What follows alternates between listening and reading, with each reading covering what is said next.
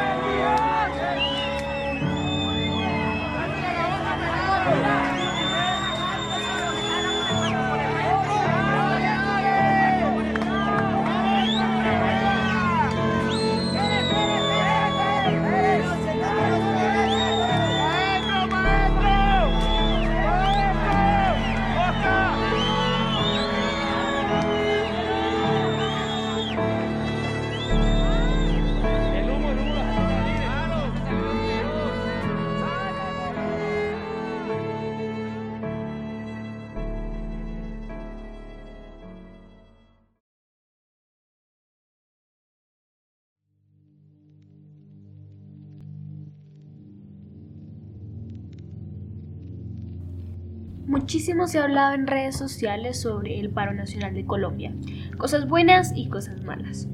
Es un tema tan delicado que no podemos quedarnos de brazos cruzados y fingir que no existe.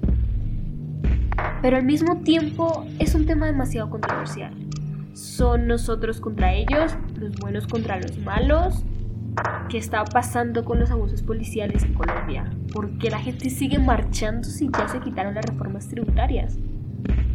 Todo esto y más hablaremos hoy en Recién Graduadas Podcast.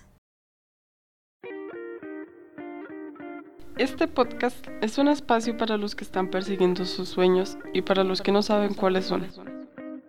Intentamos responder nuestras crisis existenciales y cuestionarnos sobre el mundo. Yo soy Sofía Velandia Yo, Lea, y esto es... recién graduadas podcast. Bueno, bienvenidos al episodio de hoy. Hoy tenemos unos grandes invitados, nuestros primeros invitados. Y por aquí tenemos a Sofía Aranguren.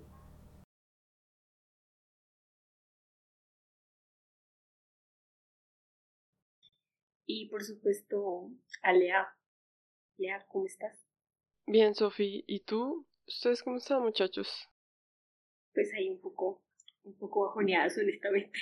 Y por supuesto tenemos a Juan Lozano. ¿Podrías presentarte, por favor? Claro que sí, mucho gusto. Yo me llamo Juan y soy estudiante de octavo semestre de Comunicación Social y Periodismo. Mucho gusto. Tenemos después a Daniel Chaparro. ¿Podrías presentarte, por favor? Hola, hola, soy, soy David Chaparro. Eh, ¿cómo están? Eh, ahora, ahora mismo soy estudiante de Ingeniería Biomédica y es un gusto tener que poder estar aquí con ustedes. Entonces agradezco mucho la oportunidad. Bueno, y aquí todos somos colombianos. Y hablando de cómo, cómo estamos, cómo, cómo se siente ser colombiano estos días. Bueno, hablando desde el punto de vista personal, es evidente que todos nos sentimos un poco decepcionados de esta situación. Obviamente no es una situación ideal ni beneficiosa para nadie. Están matando a muchísimas personas. En cualquier momento puede ser uno de nuestros amigos, uno familiar, alguien cercano. Y pues esto me parece, la verdad, una masacre. Creo que es bastante evidente. Y pues el mundo entero en este punto, en el día en que estamos grabando esto, ya lo sabe. No es un secreto para nadie que esto es una, una dictadura que pues ha hecho lo que ha querido con el país y simplemente ha tratado de invisibilizar las cosas. En este momento estamos viviendo muchísima manipulación mediática y bueno, me parece increíble que en este momento las personas estén tomando conciencia de esta misma manipulación mediática que menciono.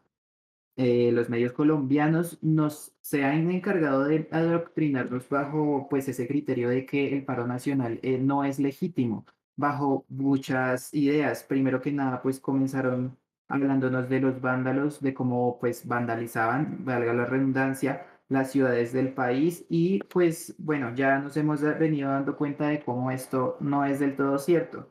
Si bien han habido disturbios en todas las ciudades de los países, se ha evidenciado que no es cuestión únicamente de los manifestantes ni de los marchantes, es simplemente también otra táctica que está usando este gobierno y pues no tenemos quien nos proteja. Eso simplemente lo evidencia todo. Yo la verdad, desde mi punto de vista, me siento totalmente pues decepcionado de este gobierno. Creo que anteriormente también me sentía así, pero me parece increíble que una técnica también sea quitarnos, intentar quitarnos la comida de la boca para poder quedarse en donde están. Esto es atroz. Bueno, eh, quería agregar me parece un buen punto de vista y de hecho estoy súper interesada y me gustaría tocar el tema más adelante respecto a cómo han tomado los medios esto y los límites de la libertad de expresión, porque han habido muchas opiniones internacionales al respecto, un poco variadas, y también es un tema a, tocar. Pero continúa. Bueno, yo comparto totalmente la opinión de Juan Además de que un día puede ser un amigo o un familiar, también podemos ser nosotros que un día salgamos a la calle y nada más por luchar por nuestro país nos maten.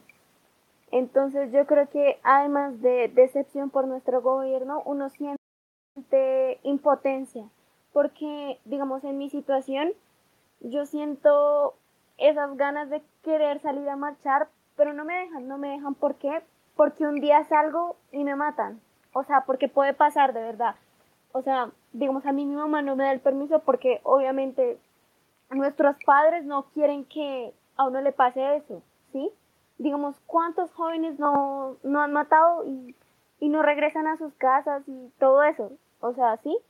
Entonces uno siente toda impotencia, perdón, uno siente como toda esa impotencia porque uno ve todo lo que está pasando en su país y uno no puede hacer nada, uno siente que uno no puede hacer nada. Yo sé que siempre dicen que podemos ayudar em, compartiendo toda esta información en las redes y todo eso, pero aún así tú sientes que como que te falta hacer más por tu país, ¿sí?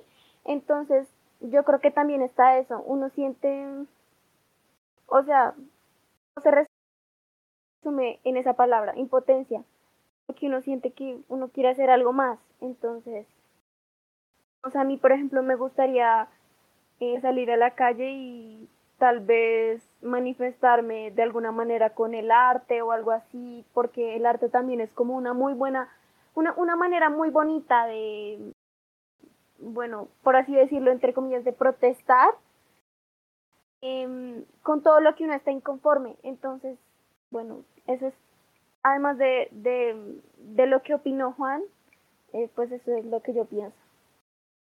Vaya, eso fue de hecho, te entiendo mucho, Sofía. Em, no sé si David tiene algo para agregar. Yo sí, estaba encontrando el buen momento para entrar. Eh, eso a un lado, en verdad, eh, la situación a la que se está enfrentando el país, aparte de compartir los dos puntos de vista que, han, que han, eh, nos han hecho saber ustedes dos, realmente quiero ponerme en la posición de que si es una injusticia, es algo bastante grave y que pues finalmente eh, se está eh, dando relevancia más grande porque el país iba en decline desde hace mucho, mucho tiempo, incluso antes de que eh, la mayoría de nosotros naciéramos, o sea, eso es, desde, eso es histórico. Sin embargo, pues con lo que podemos ver que son lo que tomaba ahorita Sofía y era las redes sociales, eso ha crecido más demasiado la comunicación entre nosotros, la intrapersonal, aparte de los medios, es supremamente eh, cercana. Entonces, gracias a eso podemos de alguna manera dar nuestra opinión. Sin embargo, no llega a ser suficiente, como bien decía, porque sientes que realmente al estar detrás de una pantalla no es todo lo que podemos hacer, que nosotros como colombianos podremos pararnos de una manera totalmente distinta, que podemos pelear realmente por lo que creemos que está bien, por lo que la ola de violencia que nos ha azotado de parte y parte ha sido terrible. Entonces, realmente es una decepción a nivel personal, a nivel patriótico, ver cómo nosotros, de la misma nacionalidad, compartiendo el mismo suelo, el mismo aire, realmente nos estamos matando. Entonces, es una manera demasiado triste de ver la realidad, pero es algo que no es muy tarde para cambiar. Entonces, em, pues como para decir ahí, nosotros debemos seguir haciendo el hincapié porque si nos quedamos efectivamente callados o censurados, como muchas veces nos ha pasado durante estos largos años eh, de pelea por lo que es justo, podemos cambiar la realidad, podemos de alguna manera hacer ese pequeño cambio y evitar que tanta sangre se haya derramado en vano. Esa es mi opinión en ese punto. Sí, es triste estar pagando por lo que nuestros padres, nuestros abuelos hicieron, votaron. Pero al mismo tiempo ellos no tenían tanto acceso a la información como tenemos nosotros. Y es una fortuna y una desfortuna tener acceso a tantas cosas. Es... Tienen razón, hay que cambiar el país votar, no hay que dejarse de meter los dedos a la boca, de cometer los errores pasados. Es absurdo que estén matando a personas por salir a la calle y bueno, tiene que ver con salir a la calle no tiene nada de malo, pero a las personas les incomoda porque está afectando mm, económicamente porque nos está moviendo tanto dinero. Y creo que se debe a un factor de indiferencia, que estas personas son indiferentes. Y sí, es absolutamente absurdo que las personas sean asesinadas por esto. Eso es realmente cierto. Oye, sí, eh, perdón, me meto por acá, pero es que, eh, de hecho, me gustaría tomar el, eh, ese punto que le dijo y es que el acceso a la información que tenemos es absurdo. Entonces, digamos, podemos ver tantas cosas que son ciertas, pero cosas que realmente son como fake news, que realmente nos llenan la cabeza de cucarachas, por decirlo así, realmente. Entonces incentivan al odio, a la represión, y eso es lo que realmente forma una violencia, por decirlo así, término mío, mental. Entonces, es bastante eh, eh, importante ese punto porque solo nosotros podemos filtrar como esa información entonces, ¿qué pasa si la información que nos dan es realmente del todo agresiva o es falsa? Entonces, no tenemos ningún punto del cual nosotros tomarnos para poder dar un criterio más efectivo. Entonces, lo que hace ahí es que el ciclo se vuelve a repetir y repetir y repetir. Entonces, es algo demasiado eh, relevante en este punto, diría yo.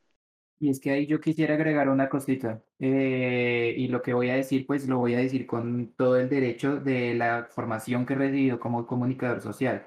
No solo se trata de las fake news, también se trata de las personas que tienen un poder mediático estimadamente pues alto, digámoslo de alguna manera, y pues tienen esa capacidad de deslegitimar lo que estamos haciendo acá en Colombia. Nosotros como colombianos conocemos nuestra situación y sabemos por qué lo que estamos haciendo es legítimo o no es legítimo. Si bien el gobierno ha tratado de deslegitimar este movimiento por todos los medios, ya sea pues eh, haciendo este supuesto desabastecimiento que estamos viviendo pues en este momento, eh, haciendo pues estos policías infiltra que los policías se infiltren en las marchas, estas son técnicas para deslegitimar eh, todo esto, pero no solamente se trata de las cosas internas, veámoslo del modo de hacia afuera. Si, si nuestras figuras públicas se pronuncian ante esto y dan una opinión de, bueno, paro sí, pero no así, ¿qué están haciendo? Están deslegitimando completamente nuestro movimiento y lo que estamos realizando por nosotros mismos y por ellos también, porque es que no es solo una cuestión del pueblo, y es que ellos también pertenecen al pueblo. Si bien sean colombianos, tal, como es el caso de pues J Balvin o Maluma, quienes pues a lo único que se han dedicado es a quitarnos ese pues voto de confianza a nivel internacional, porque son personas que tienen un poder mediático gigante, pues no, gracias a ellos pues se ha visto que la gente pues empieza a pensarse las cosas. ¿Será que en Colombia las cosas sí están así de mal? ¿O será que la gente está marchando solo porque se le da la gana? Están destruyendo las ciudades solamente porque quieren. Entonces, bueno, eso es una cosa que tenemos que ponernos a pensar. El poder mediático de las personas también implica un punto importante en cuanto a la información que nosotros recibimos o pues eh, difundimos. Eso es lo que yo pienso y pues la verdad es que también ha, ha sido un factor importante. Algo que me gustaría agregar, eh, no sé si ya di mi opinión al respecto, y es que, bueno, para los que no lo sepan, voy a dar el contexto. eh, pues inicialmente el, movimiento se inició por una reforma que va prácticamente a hacer nada a la clase media y tiene muchos problemas. Eh, sin embargo, algo que también he visto es que no se, no se tienen en cuenta los dos lados de la moneda. Por ejemplo, el gobierno ha dado algunos diálogos y eso no se ha dicho tanto, pero sí, completamente de acuerdo, el no ha mediado de la manera correcta y figuras públicas musicales tampoco es que se interesen mucho honestamente, o sea, el mensaje de, de, cantantes no, no tiene que ser relevante. Ah, bueno, sí. eh, qué pena. Continuando con ese mismo punto, eh, es que realmente, como decía acá eh, Juan, y también como tú habías añadido, Sofía, es que nosotros las, las, las tenemos como las figuras públicas, por decirlo así, en un tipo de pedestal que de alguna manera hemos formado inconsciente. Y es cierto, ellos no se salvan porque son del pueblo. Sin embargo, pues por eso mismo es, es más fuerte lo que vayan a hablar, lo que vayan a pensar, porque es que pesa más en las opiniones de las, de las personas que lo siguen, o pues que nosotros mismos ya hemos elegido, ¿no? Pero pues es algo que ya va a un nivel mucho más macro, es algo que, como bien decían, es algo interno, casi que externo, porque es que los ponemos nosotros mismos atrás, pero pues al final son los que intentan mover la, la política, los hilos del país de alguna manera, cuando realmente nosotros deberíamos unirnos todos. Entonces, es, es bastante fuerte la polémica que hay en ese punto y pues siempre se ha conocido como que los cargos públicos siempre van a tener ese pequeño poder de pesar. Entonces es, es algo que nosotros mismos debemos hacer la, ¿cómo se le dice esto? Retrospección, ¿sí? Y ver qué es lo que estamos haciendo, si estamos votando bien, si estamos dando nuestra buena fe, o por decirlo así, a un Estado, o estamos dando una opinión o, o el poder a, a que, que, nos puede dar eh, la salvación, por decirlo así, porque es que realmente la idea del Estado Salvador nunca funciona. Entonces es o, no, o nosotros mismos tomamos la batuta en ese sentido de poder establecer nuestras opiniones a través de líderes que hemos escogido bien, o simplemente, pues, como bien hacen muchos, eh, conformarse, pero eso es lo que desencadena la violencia que se ha visto últimamente. Y es como curioso, ¿no? Bueno, mmm, complementando con lo que tú habías dicho sobre, bueno, lo que ustedes han dicho sobre que nos dejamos influenciar, por así decirlo, de artistas musicales que no tienen nada que ver con la política y realmente no les importa por, porque, bueno, no les importa nuestra situación porque son súper millonarios y eso me hace pensar de que realmente no somos críticos. O sea, la sociedad tiene muchos problemas, pero nuestros jóvenes, nosotros, no, no tienen un sentido crítico, bueno, y nuestros mayores tampoco, de mirar sus fuentes, de revisar sus fuentes, de abrirse a otras ideas. Mm, como mm, buenas fuentes. Bueno, eh, complementando lo que tú dijiste, había algo que yo veía y decía como si usted es una persona que tiene, bueno, que está en contra del paro y tiene tiene todos los medios, o sea, tiene un trabajo estable, tiene como, por ejemplo, toda la plata y todo eso, lo felicito de verdad.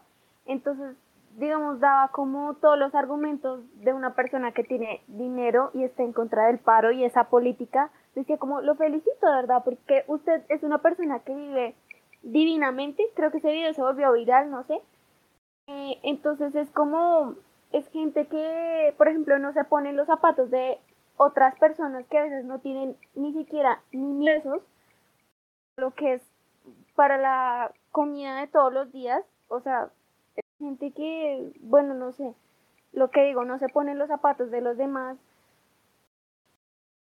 Entonces, por eso realmente no, no les importa la situación de, de las otras personas, porque ellos viven súper bien, ¿sí? Y en cuanto a lo que decía el compañero David sobre informarnos realmente de sobre las perdón de las personas por las que vamos a votar. Yo vi un video que como que explicaba muy bien todo. Era eh, de una cuenta que se llama como Mamertolandia algo así. Y Ya, un momento. Y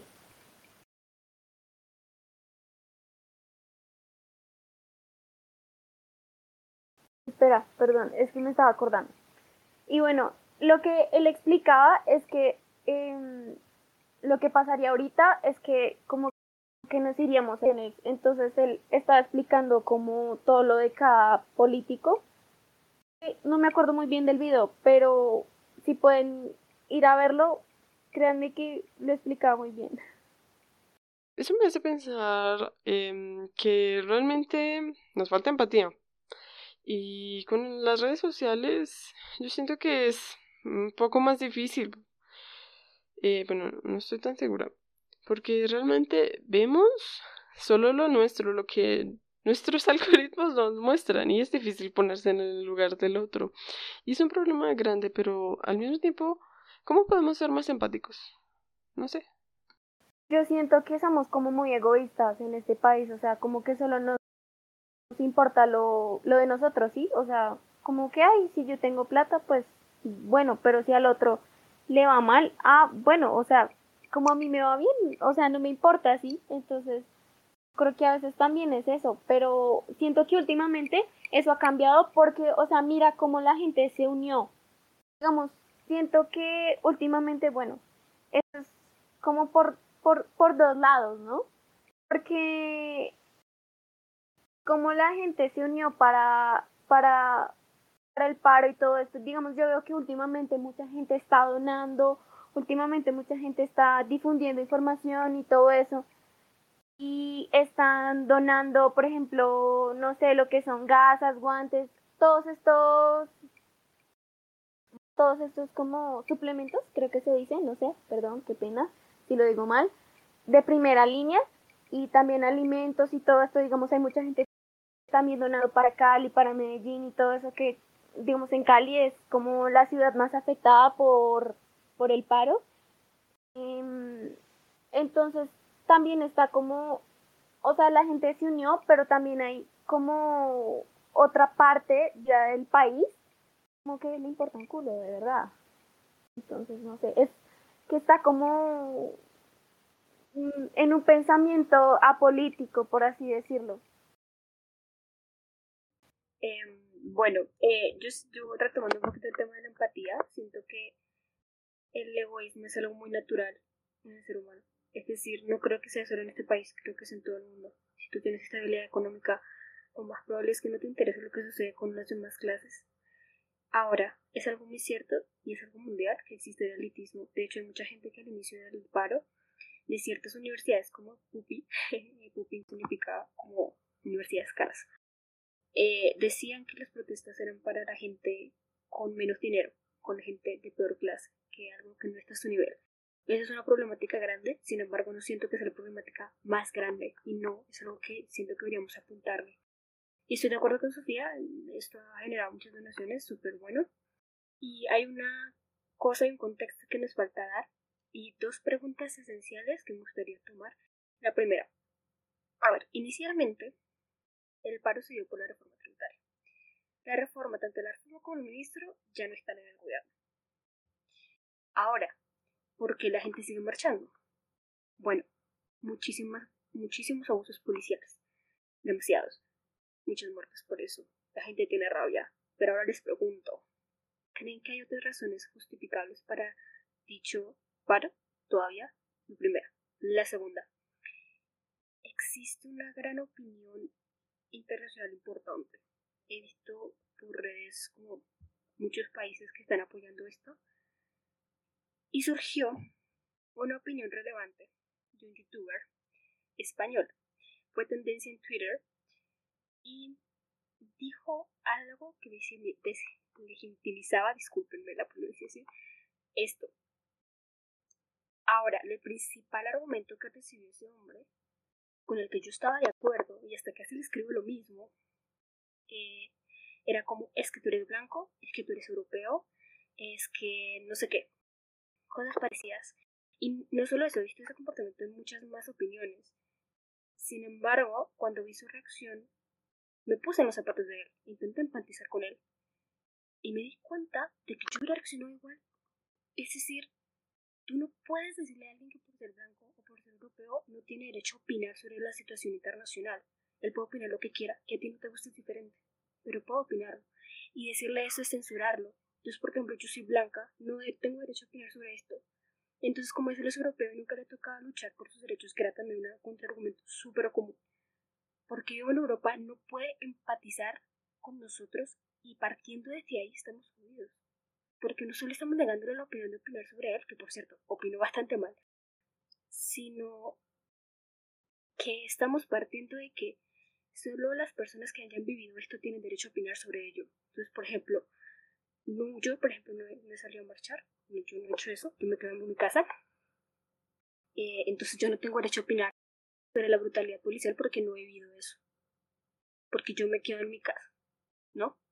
Entonces, eso es otro tema sobre la libertad de expresión que estaría encantada de que nuestro futuro periodista nos, nos cuente su opinión al respecto. ¿Hasta qué punto? ¿Cuál es la línea que divide entre la libertad de expresión y la censura? ¿Y cómo estos contraargumentos son válidos? Y la tercera pregunta que voy a que voy a poner aquí como, como un poquito de ñapa es lo que dijo Sofía, que fue muy interesante, y es la opinión política.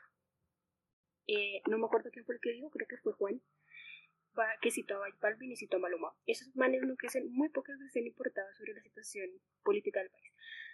Y los tachan a ellos porque tienen una influencia muy grande. Sin embargo, son gente que no ha tenido historial de crítica política. Y hay muchísima gente igual. Es decir, no saben la cantidad de personas que prefieren dejar el tema político a un lado y está bien. Sin embargo, es una opinión que yo creo que esa opinión de no poder hablar porque no sé muy bien de qué es esto es irresponsable porque al final vives un país, tienes que tener una opinión sobre algo. Eso en primer lugar. Y en segundo lugar, también es muy cierto que si uno opina, te van a tirar hate. De cualquier cosa. Uno opina algo muy central, por ejemplo, hay vándalos y hay abuso policial. Cualquiera de los otros lados, si tú opinas eso, si tú tuiteas eso, ya, mandas un hate horrible. Si tú dices una opinión lo más racional posible, te van a tirar de tibia. Entonces siento que también hay responsabilidad por parte de las personas que son, tienden a ser muy extremistas y no pueden tolerar la opinión ajena. Y eso hace que menos educación política exista, menos personas opinen de política y más gente no vota. Aunque también hay cínicos descarados, pero ese no es el tema. Me gustaría ver qué opinan respecto a estas tres cosas. Vale, respondiendo a tu primera pregunta, pero por supuesto que hay muchas más razones para que esta protesta continúe y la gente siga completamente indignada. Tú misma lo mencionaste, el abuso policial. Desde hace muchísimo tiempo necesitamos una reforma a la policía porque es que hace muchísimos años que se vienen presentando este tipo de abusos. Esto no es nada reciente, pasó con Javier Ordóñez hace unos meses, pasó con Dylan Cruz hace dos años.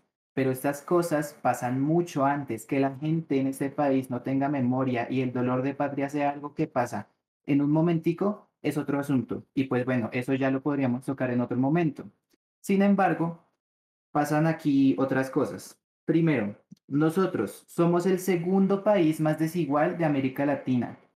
Nuestros congresistas son los que son de los congresistas que más ganan en el mundo por asistir ocho días al mes a sus sesiones. Les pagan los 30 días y ganan, mm, la verdad, en este momento no recuerdo el porcentaje exacto, pero ganan más de 10 veces más que una persona promedio. 35 millones de pesos, exactamente el porcentaje exacto de en comparación a lo que gana una persona promedio, no lo recuerdo en este momento, pero ya, de, ya partiendo de ese punto, de la cifra que ellos se ganan, podemos darnos cuenta como 800. Perdóname que te interrumpa. No te preocupes, muchísimas gracias por aclararlo, al contrario. Son como 800 pesos.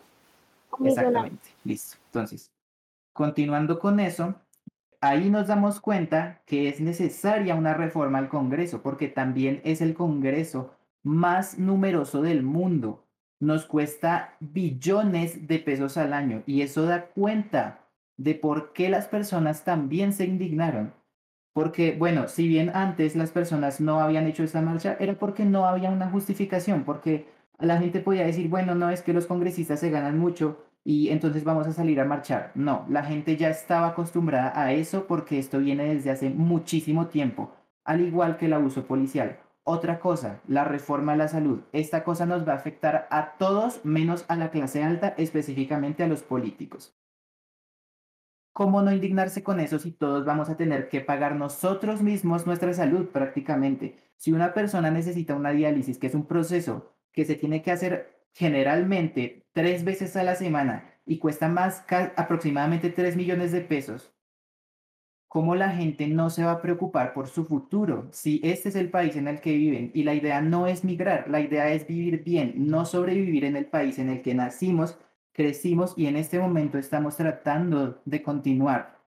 Eso, por eso que las personas están protestando y por muchísimas otras cosas. Este país tiene muchos problemas a nivel social, a nivel político, a nivel ideológico, porque es que la derecha en Colombia no es la derecha que, que hay en otros lugares del mundo. Y eso creo que es algo en lo que todos podemos estar de acuerdo. Nosotros podemos ir a otro país y perfectamente decir, bueno, este gobierno de derecha, ¿por qué no es el, el de Colombia? ¿Por qué este contexto es tan distinto al mío? Porque es que aquí hay una dictadura muy pasiva, muy pasiva que en este momento ya se está volviendo un poco más asertiva, por decirlo con alguna palabra que no suene tan, tan fuerte, ¿vale?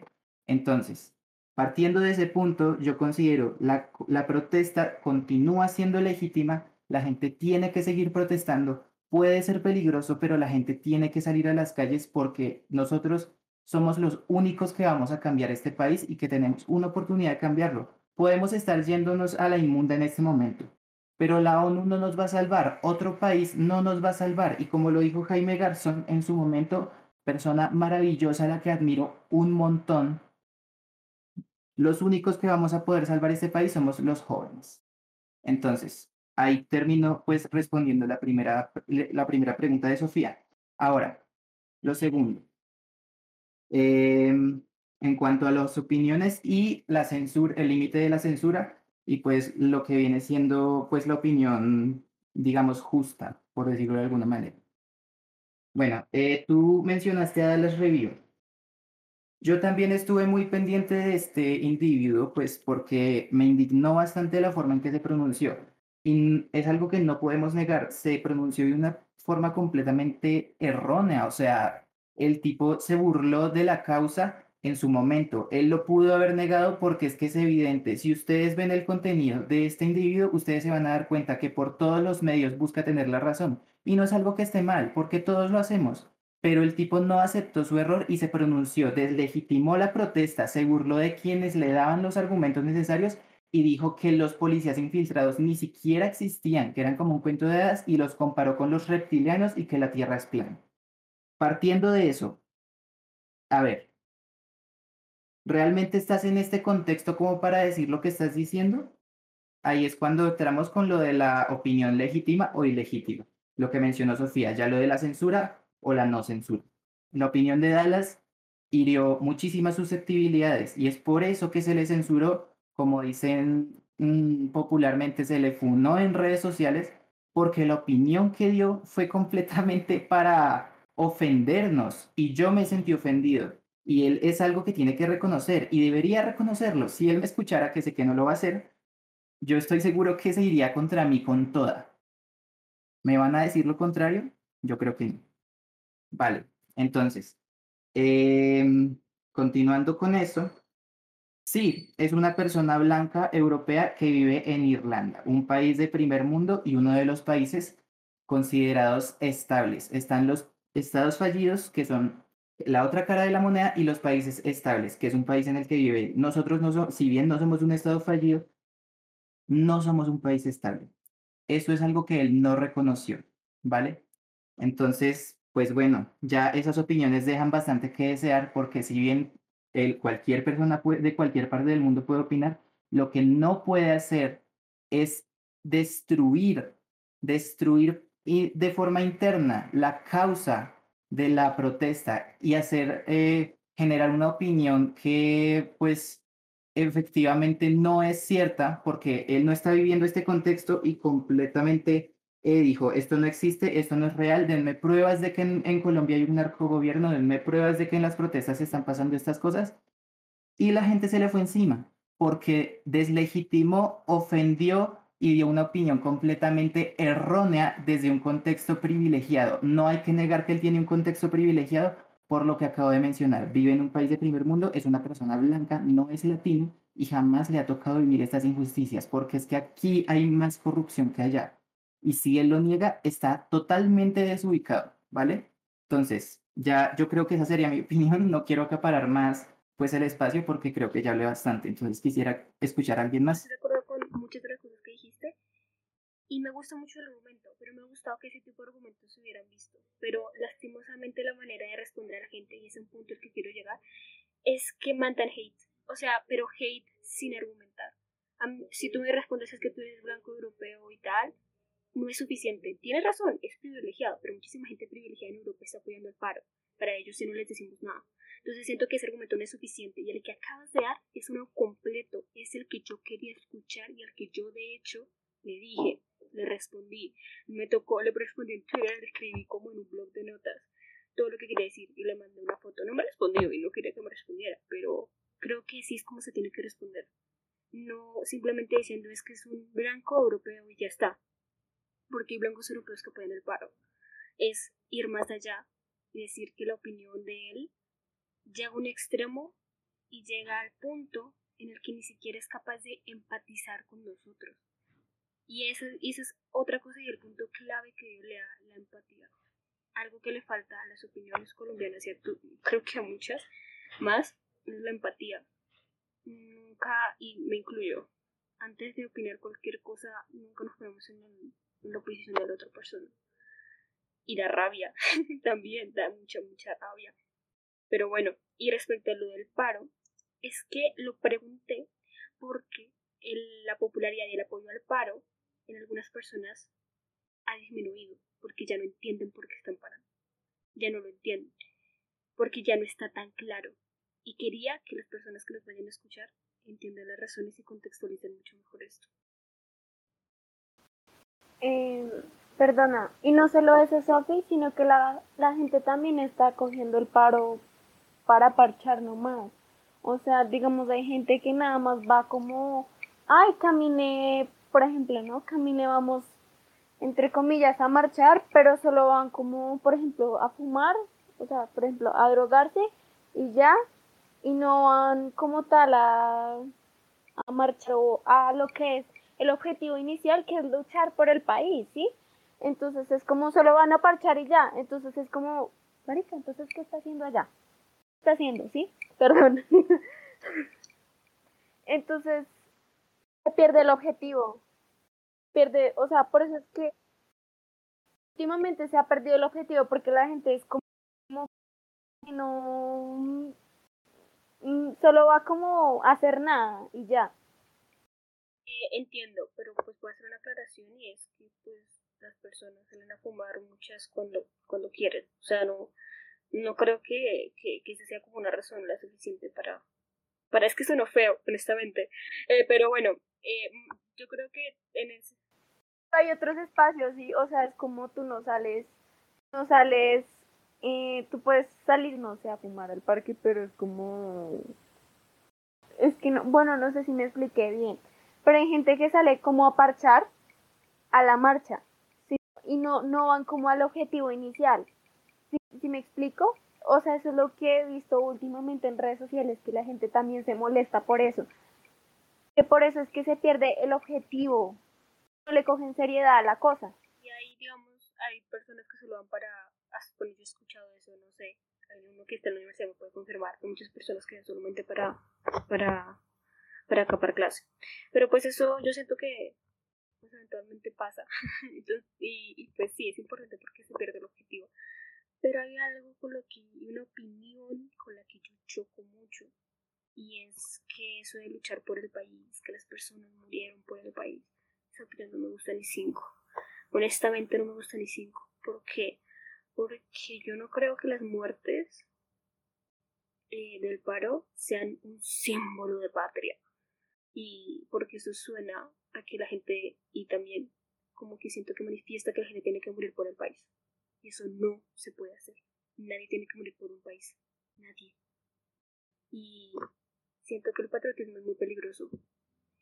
Entonces, yo lo tomo como una lucha a nivel nacional que todas las personas están pasando, pero que ninguna muerte justificada por la patria, ninguna muerte tiene que ser justificada por la patria, y eso es lo que está pasando con Lucas Villa. Muchísima gente se dice que es un símbolo de la patria, lucha contra la patria. Es una muerte que duele muchísimo y que no tiene que ser reconocida como un héroe de la patria porque esa persona murió de una manera injusta, murió sí luchando por, por todo lo que está pasando, pero no por el país y no está justificado por la lucha con la, por la patria. Esa muerte fue injusta y punto. Y siento que esa opinión de por la patria me choca mucho, no sé qué opinan ustedes. Que no son personas que murieron, sino son gente que las mató el Estado, o sea, son gente que las asesinó el Estado. Porque he visto muchos muchachos, o sea, que les metieron como no sé cuántos disparos. Digamos, creo que a Lucas fueron como seis. Entonces, un muchacho también súper jovencito, de unos como 15 años, que le, bueno, no, no recuerdo en qué parte del cuerpo le metieron el disparo, o sea, pero que también se murió, o sea, uno, uno, uno se sorprende de verdad porque es gente que uno dice que todavía le queda mucho por vivir y la mata. Lo que digo, la mata el Estado, entonces es como, no. Vale, sí, efectivamente. Y de verdad que yo empatizo mucho con ese punto, o por lo menos estoy muy de acuerdo, porque es que ninguna patria, por, por diferente, versátil, lo que sea, en serio, eh, se justifica bajo la muerte. ¿Sí? ¿Me hago entender? Entonces es bastante duro ver esa situación, ver ese panorama, que bien decían ustedes dos, Sofías, y es que eh, estamos matándonos de una manera terrible. Hay personas muy jóvenes afuera, como también hay personas que simplemente no merecían esa manera de, de caer, de, de, de, de, emigrarse, por ejemplo, así. Entonces, este, verla cómo está esa situación y de verdad que eh, sea joven, sea mayor, no sé, no importa, ninguna muerte realmente va a justificar el levantamiento del país. Entonces, eh, pues independiente a eso, independiente realmente a lo que dice en las redes sociales o en cualquier otro lado, decías al principio del podcast, eh, so, bien decías al inicio del podcast, Sofía, y es que no te dejan salir, es cierto. ¿Por qué? Porque hay un terror ahí, hay un miedo a que pues no puedas volver a casa. Entonces, algo, algo como se dice, eh, eh, de conjunto de sociedad que nosotros estamos luchando. Que es muy duro ver cómo de un momento a otro puedes perder a un amigo, a un padre, a, un, a cualquier tipo de persona realmente ha conocido no por culpa de un movimiento. Entonces es algo también que tener mucho en cuenta. Pues sí, mm, yo sinceramente creo que en realidad los símbolos están ahí como para mantenernos contenticos, para darnos como, sí, un símbolo de, de unidad. O sea, por ejemplo, la bandera amarillo, el dinero que nos robaron, digo, el oro que nos robaron, azul, los dos, madres de rojo, la sangre derramada por los libertadores. Pero, bueno, Colombia es un pedazo de tierra hermoso que tenemos que cuidar, pero no decidimos nacer acá, no decidimos crecer acá. Y sí, tenemos que hacer algo para que no sigan ocurriendo estos asesinatos tan absurdos. Y sí, Sophie, tienes toda la razón. Glorificar estas muertes es absurdo, es estúpido. Y al mismo tiempo, somos humanos y somos. Somos animales con mala memoria y nos olvidamos del pasado. Por ejemplo, los 6.000 falsos positivos nos olvidamos de ellos porque son cifras y no los vemos como personas y no podemos ver la gravedad de, de estas cifras porque creemos más en historias que en cifras. Obvio, yo creo que no solo está eso, sino yo creo que yo creo que todas estas marchas también ha sido por todo lo que ha pasado con los falsos positivos, por todo, todos los líderes sociales que han asesinado y todo eso. O sea, yo creo que esta marcha ha sido como... Eh, son como todas esas... O sea, se marcha como por todas esas razones reunidas. ¿Sí? O sea, como por el abuso policial, o sea, por todo, de verdad, por todo lo que ha estado pasando en Colombia y no recuerdo quién era el que lo decía, que ahora, ahora sí esta es como la razón que tenemos para marchar, porque supuestamente antes no había como una razón, pero siempre ha estado como esa razón ahí, ¿no? Que ha sido precisamente pues la violencia y todo eso. No sé quién fue el que lo dijo, creo que fue Juan. Si no me equivoco. Y tienes razón. O sea, la marcha no es solo, solo por los, por la mala administración de la pandemia. Realmente tiene muchos más factores, como la matanza de líderes sociales, los falsos positivos, tantas cosas, la corrupción, la ley 100, los abusos a los trabajadores, el bajo salario mínimo, la corrupción, tantas cosas que no se nos deben olvidar. Bueno, hace rato estábamos hablando de las opiniones y sí, todos podemos opinar, pero al mismo tiempo me parece algo bajo eh, opinar cosas controversiales solo para tener atención, como el caso de cierto caballero que ustedes menos me, mencionaron. Eh, o sea, sí, puedes opinar, puedes hacer bots, puedes hacer lo que quieras, pero no hace mucho. Realmente lo que hace es que tú te informes y que tú votes, porque se supone que Colombia es una democracia. Pero si no votas, pues no estás haciendo mucho y eso es, bueno, feo.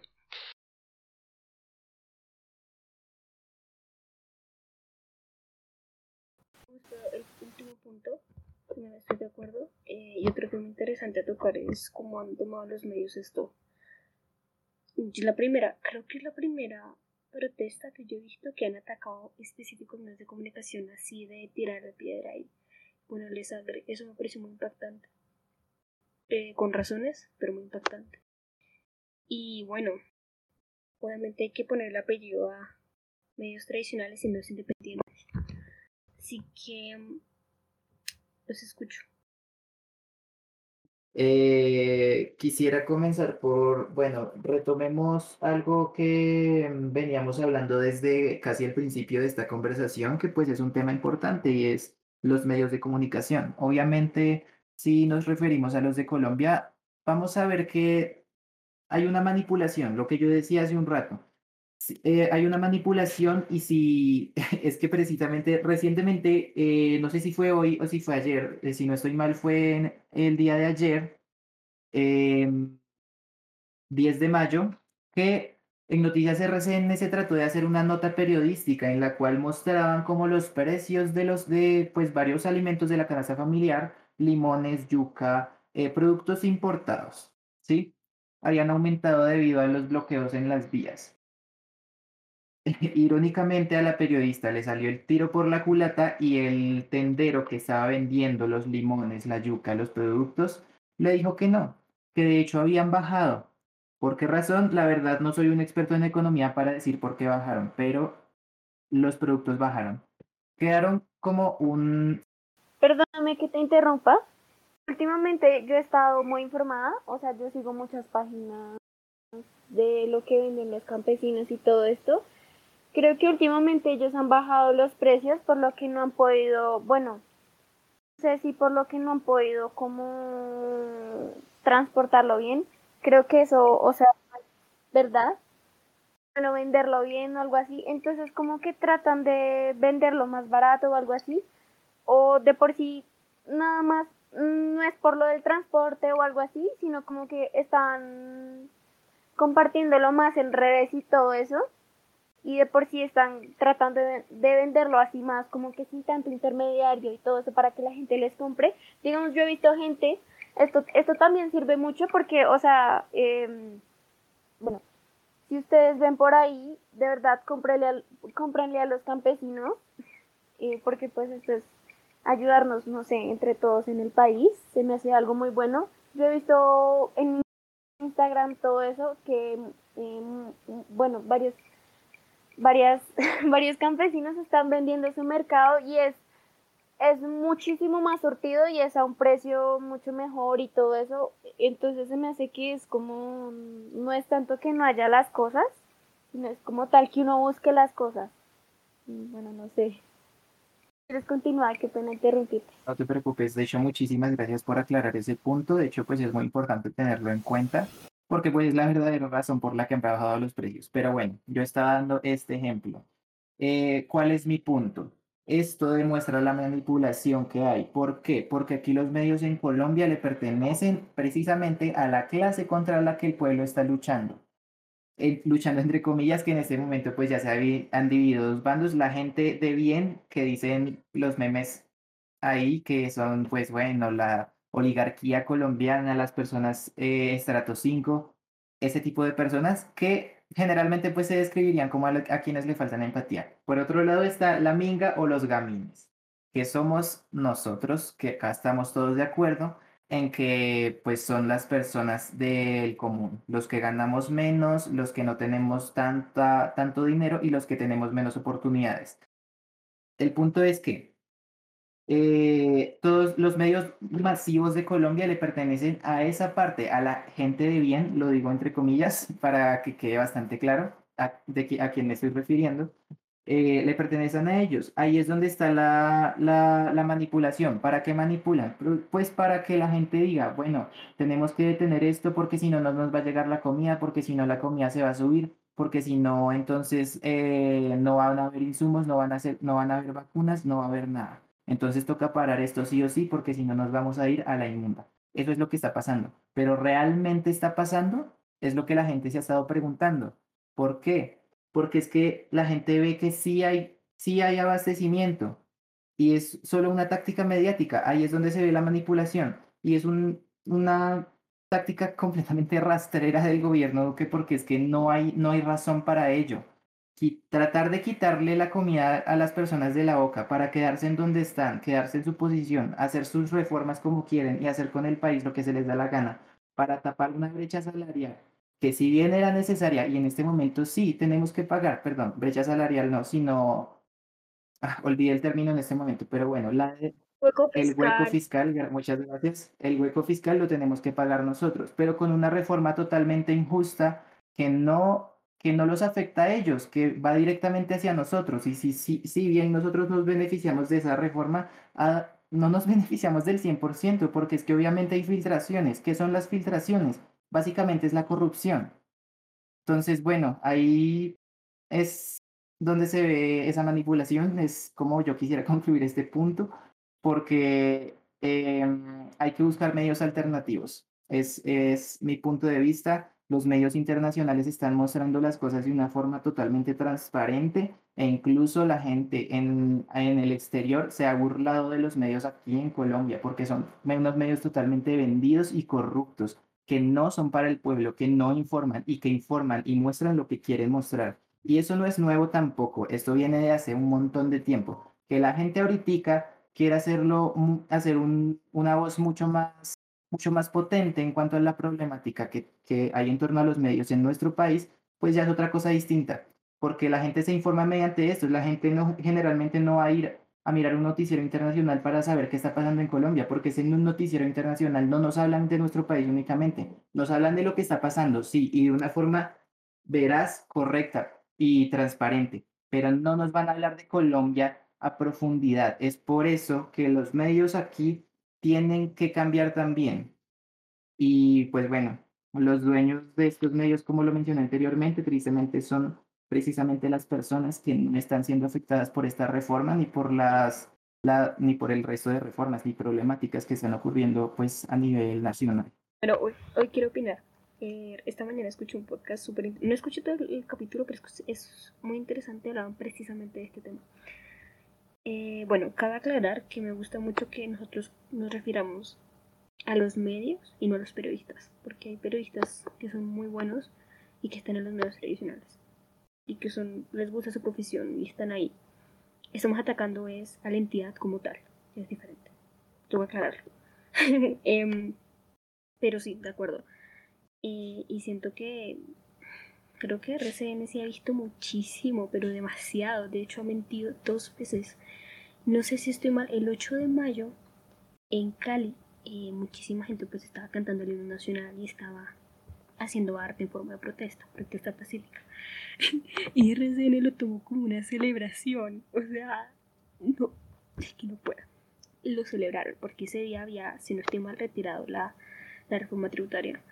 Entonces ahí ya, ya se ve. Y es que hay una línea muy delgada, y no sé mucho respecto al periodismo, solo me he leído unos cuantos libros, quiero aclarar, pero hay una línea muy delgadita entre contactos y pactos editoriales dependientes de los periódicos a lo que significa mentir.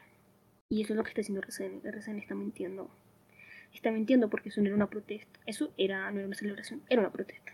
Y tú acabas de decir, Juan, lo del precio de los alimentos. Están mintiendo. Y eso está haciéndoles perder la credibilidad, que es lo único valioso que tienen. Deberían tener porque no la tienen y nunca la tuvieron. Ahora, ¿qué pasa? Caracol, yo visto en mi familia mucho Caracol y he visto que dan buenas noticias. Sin embargo, la mezclan en su mayoría termina siendo la repetidera de qué está pasando, que los trancones, que la gente no puede ir a trabajar. Noticias que son importantes, pero no tan importantes como el problema central. Esas noticias nos están distrayendo del problema real. Y eso es lo que más me enoja con esos medios. Y un, hace unos días leí un tweet muy interesante, no me acuerdo de quién era, perdón, que decía, si tú en realidad quieres informarte, no veas televisión, lee. Eso es súper importante. Si quieren informarse de verdad, lean. Lean en internet, la única manera. Ahora pasamos a los medios digitales de lectura, el tiempo y el espectador. Yo siempre le tengo mucho, mucho respeto. Em, espera. Sofi, mm, perdóname que te interrumpa, pero ya que estamos hablando de los medios alternativos y todo eso, yo creo que sería muy bueno como recomendar algunos medios alternativos, digamos de pronto para la gente que escucha el podcast. Eh, digamos de pronto en Instagram yo sigo demasiados medios alternativos. Eh, no sé, o de pronto Juan es el que sabe cuáles son los mejores. No sé, recomienda tú. Y tú ya puedes pasar a recomendar los otros que ya son más como periódicos y así. No sé, ¿qué piensan? Claro, eh, para que lo sepan, todo lo que estamos hablando, todas las referencias a podcast, a libros, eh, lo vamos a dejar en el, el material del blog post de la descripción de este episodio. Vayan a ver en nuestra página web, reciengraduadas.wordpress.com. Continúo, iba continuando el hilo. Ahora, eh, si cobramos el tiempo con el espectador, siguen habiendo huecos, no tanto como los noticieros, pero siguen habiendo. Entonces, vale, la única opción que tú encuentras, efectivamente, como ya había dicho Juan Lozano, era eh, independiente y también medios internacionales. Bueno, ahí siguiendo el consejo de Sofía, pues no me voy a adelantar, ya voy a dejar este punto hasta aquí y pues recomiendo pues cuestión pública, la silla vacía, son dos muy buenos que me gustan. Hay uno que sí es de paga, que se llama The Economist, es internacional, está en inglés súper bueno y habla muy bien. BBC News, The New York Times, The Washington Post, esos son como los internacionales que yo he visto, que son buenos. A nivel, a nivel nacional, la silla vacía, cuestión pública. Y finalmente la columna de los Danieles, pero eso ya es más de columna de opinión, no es tanto noticia, pero pues son interesantes y podemos apoyarlos y eh, tienen razón. Y algo muy interesante que lo hagan en el podcast precisamente, 070, también hay uno que se llama 070, es súper recomendado. Los links, como les digo, están en la descripción. Ahora, eh, en el podcast que estaba escuchando esta mañana, hablaban sobre eso, sobre que los independientes hacían un muy buen trabajo, yo soy testigo, y aquí vamos a tomar un, un buen, eh, una buena referencia a los Instagram Lives, ¿no? Y he visto varios y son muy, muy buenos. Y síganlos en Instagram. Hacen Instagram Lives. Hay muchísima gente del común que también está haciendo lo mismo. Y es algo muy, muy, muy, es algo muy, muy bueno para hacer periodismo ciudadano, periodismo móvil. Y es muy genial. Y tú puedes verlo, seguirlo y tomar, tomar tus propias conclusiones. Ahora, eh, sí que es verdad que los medios independientes son muy pequeños, no tienen suficiente alcance y este paro es enorme, o sea, es a nivel nacional, varias ciudades están uniéndose, varios países, entonces les queda muy cortos a ellos cubrir, como si lo tienen otros medios, los tradicionales, que no lo están haciendo del todo.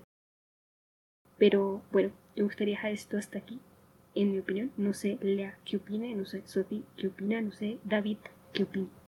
Yo estoy que me muero por comentar hace rato. Bueno, eh, medios de comunicación que, que recomiendo. Noticias 1 es genial, asombroso, transmiten todos los domingos. William Pina, Noti Paraco. Bueno, el noticiero de, mm, de Hola, soy Dani. Eh, ¿Qué les quería comentar? Mm, eh, lo que comentó Juan hace rato. Si los nos debemos entre los buenos, malos, los que tienen plata y los que no tienen plata. Y es absurdo porque realmente el dinero no te hace mejor, son papelitos de algodón. Aunque el dinero es necesario, todos necesitamos dinero. Pero realmente hay muchos factores que, o sea, que nos hacen bueno, tener dinero, eh, donde naces, tu familia, factores externos a ti, por ejemplo, si el precio del barril de petróleo baja, nuestro poder adquisitivo baja, aunque nosotros no tengamos un efecto directo en el precio del petróleo. Entonces realmente basarnos en yo tengo dinero y tú no es la cosa más absurda, aunque necesitamos dinero, necesitamos dinero para comer. Todos necesitamos comer. Y bueno, segundo, yo opino que primero Recuerdo que el año pasado hubo una noticia, eh, supongo que en RCN, que era sobre el salario mínimo, que, mm, que bueno, ponían unos precios absurdos de la canasta familiar y bueno, 11 mil pesos para ropa, ¿dónde se encuentra una, una, bueno, ropa de 11 mil? Bueno, creo que el periodismo en televisión está muriendo, el mal periodismo en televisión está muriendo. Afortunadamente, y actualmente tenemos alternativas porque tenemos internet.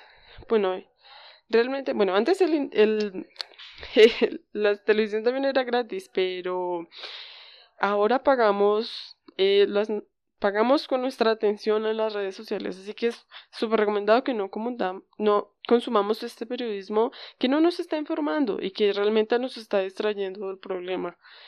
Y por eso es tan importante consumir periodismo en medios digitales.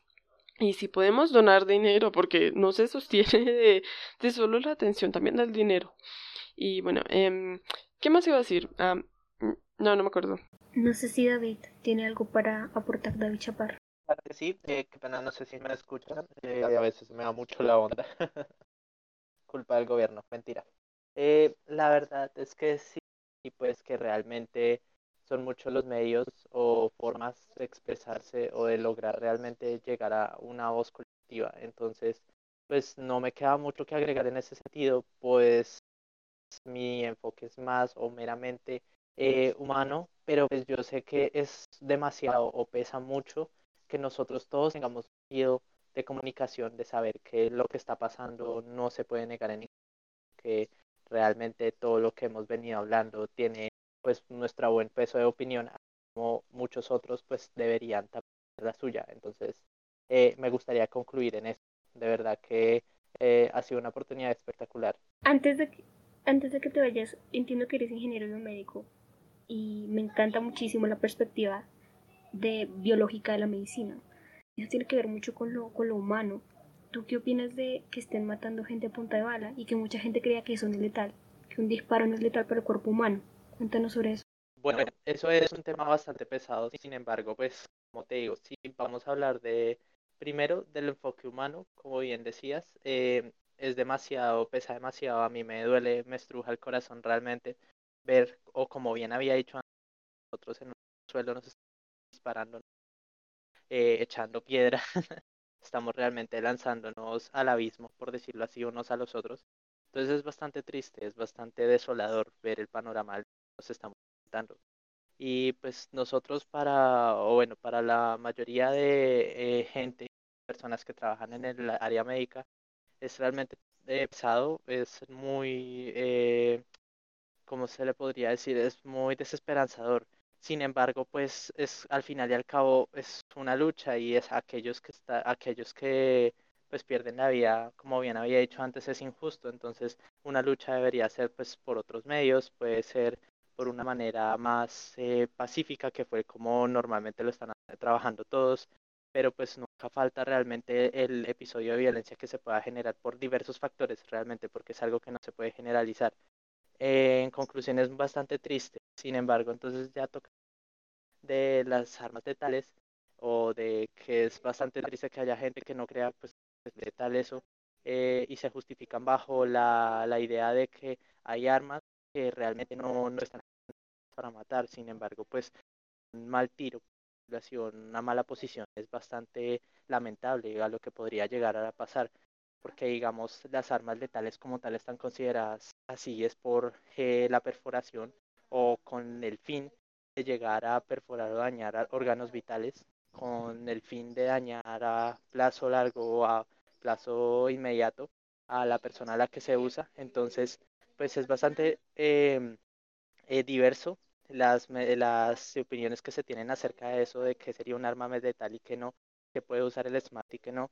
Sin embargo, pues al final termina siendo cierto que lo que están utilizando ahora mismo es un, ¿cómo podría decirse? Son armas legítimas, son armas que pues están catalogadas como eh, pues no letales.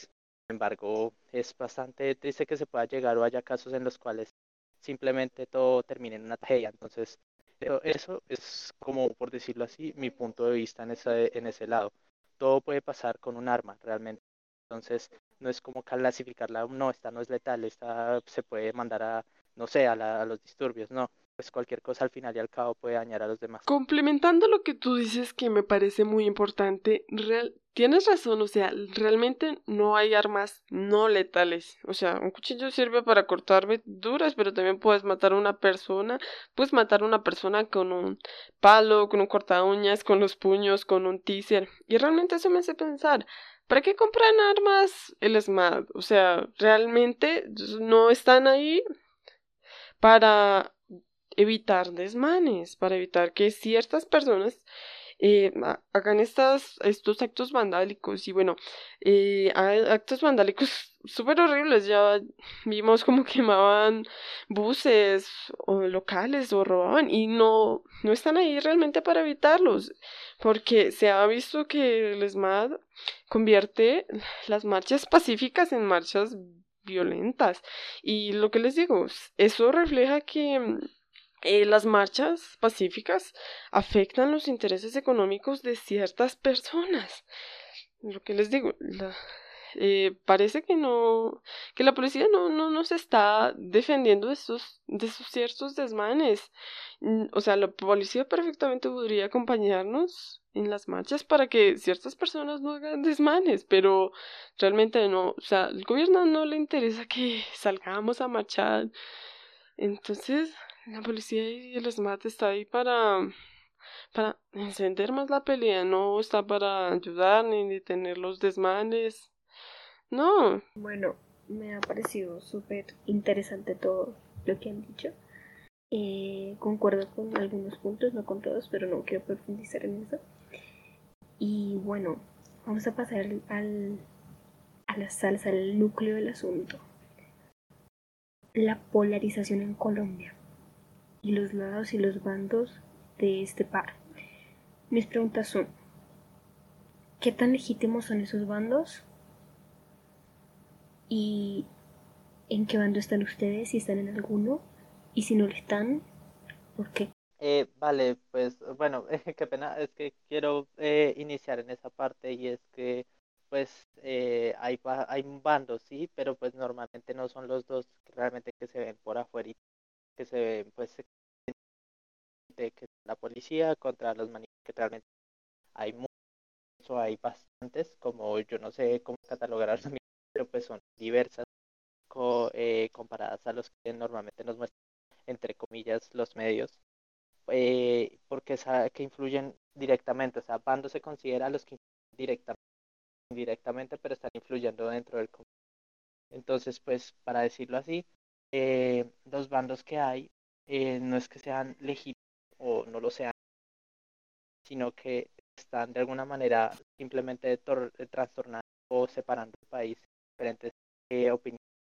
Entonces apoyan el paro, pero pues los que no van a, que, perdón, perdón, los que apoyan el paro y pues están eh, bien, encima de entender lo que vamos a hablar, o los que no apoyan al paro y entonces van a salir a manifestar como no lo ven así. Entonces pues es algo que creo yo eh, es bastante, bueno, eh, triste por, por decirlo así, porque es que al, polarizar se está generando indirecta pues de, de agresión. Entonces, eh, ya para en alguno de los bandos, pues como pueden ver, mi opinión tal vez no sea la más, eh, eh, pues no sé, favorita, favorita, eh, bueno, se vaya hacia un lado o al otro parcial, en ese sentido de que a pesar de todo, a pesar de que estemos en una ola, estemos en, un, en una guerra interna, por sí, bueno, no llega a los eh, confines de guerra, pero sí llega a un conflicto bastante grande. Eh, sí, no me considero como apoya, a- que apoya a ese eh, tipo de manifestación, sí. Sin embargo, pues apoyo mucho que la unión de país esté dando aquí, esté dando en cada uno, o que vaya creciendo de a poco, está cultivando. Y sin embargo, pues al final y al cabo es que cal- catalogarla siendo contra para, para mí. Bueno, yo quería hablar precisamente sobre los bandos y eh, quería contar como una experiencia que me pasó. Eh, mm, cuando apenas estaban comenzando las marchas, eh, creo que más o menos fue como el sábado luego del 28. Ay, no, bueno, no, no recuerdo qué fecha era, más o menos. Por esas fechas me pasó que empezó a pasar el SMART. Y bueno, em, en eso que empezó a pasar el SMART eh, por donde yo estaba trabajando, eh, pues con las personas que yo trabajo estaba pues una clienta y con la otra persona, ¿no? Entonces precisamente dijo como, esta persona dijo como, ay, o sea, como que tenía este pensamiento que menos mal que ya iba el SMART, por así decirlo, como a calmar a los vándalos. O sea, tenía ese pensamiento como de que de que los vándalos se merecían todo lo que ya les había pasado. Entonces la clienta que estaba ahí decía como, o sea, estaba como un poco en contra de ese pensamiento y yo decía como, no, pero ¿cómo vas a decir eso? Si el 28 pasó que a una chica, precisamente los del SMAT, eh, le lanzaron un gas lacrimógeno en la cara y perdió, perdió un ojo, perdió la vista de ese ojo precisamente por eso.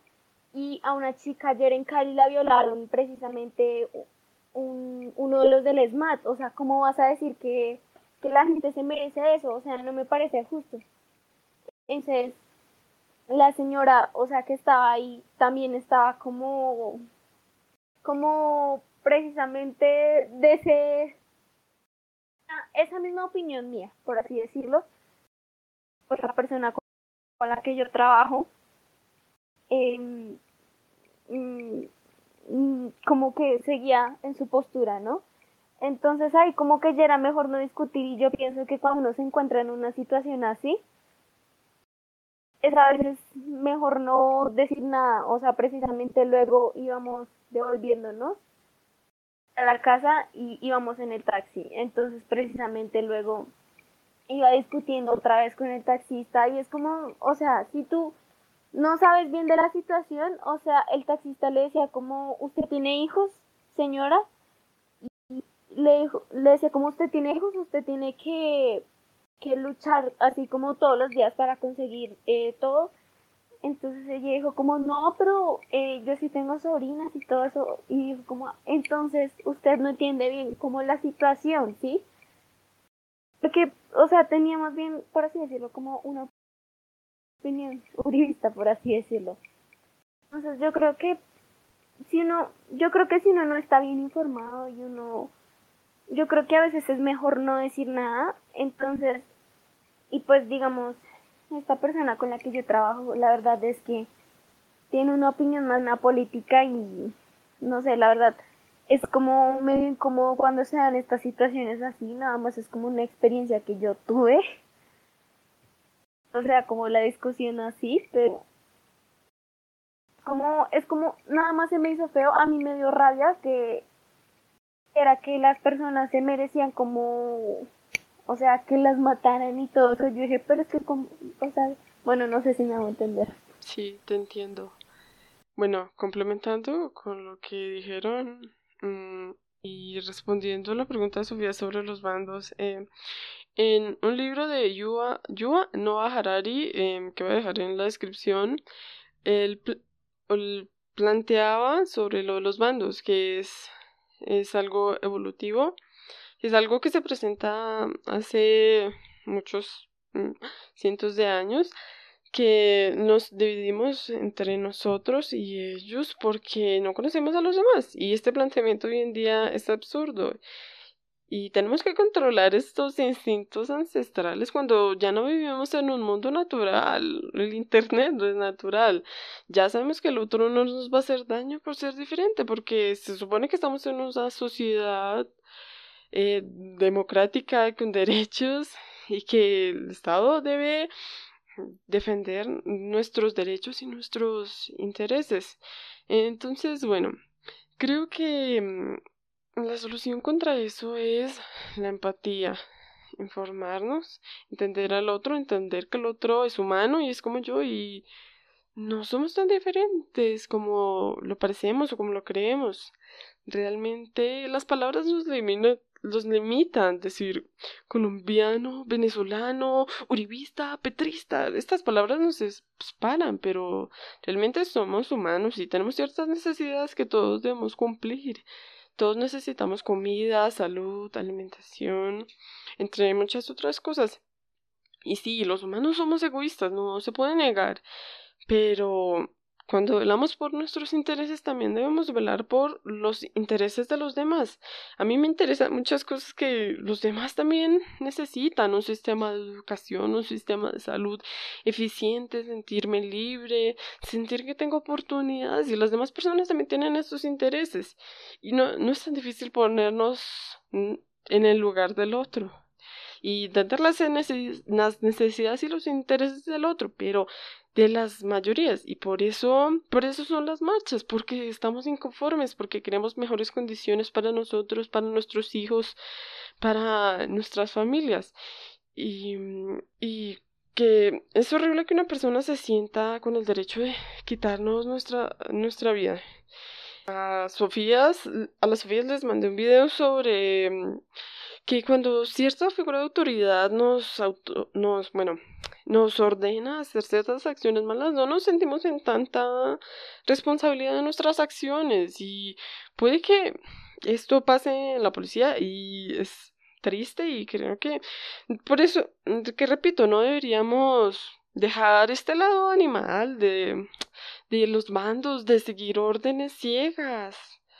Y bueno, eso lo decía Pancho.